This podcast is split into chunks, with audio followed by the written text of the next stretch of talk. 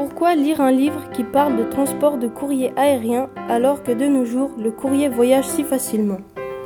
Parce que grâce à ce livre, nous pouvons découvrir comment le courrier voyageait de pays en pays, de continent en continent et par quels moyens à l'époque de Saint-Exupéry.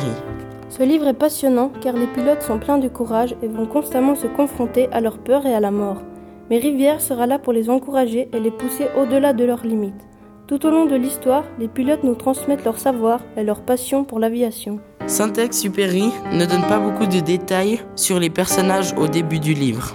Mais au fil que l'histoire avance, on en apprend toujours plus et le suspense commence à s'installer suite aux mésaventures de Fabien, ce qui nous pousse et nous donne toujours envie d'en savoir plus.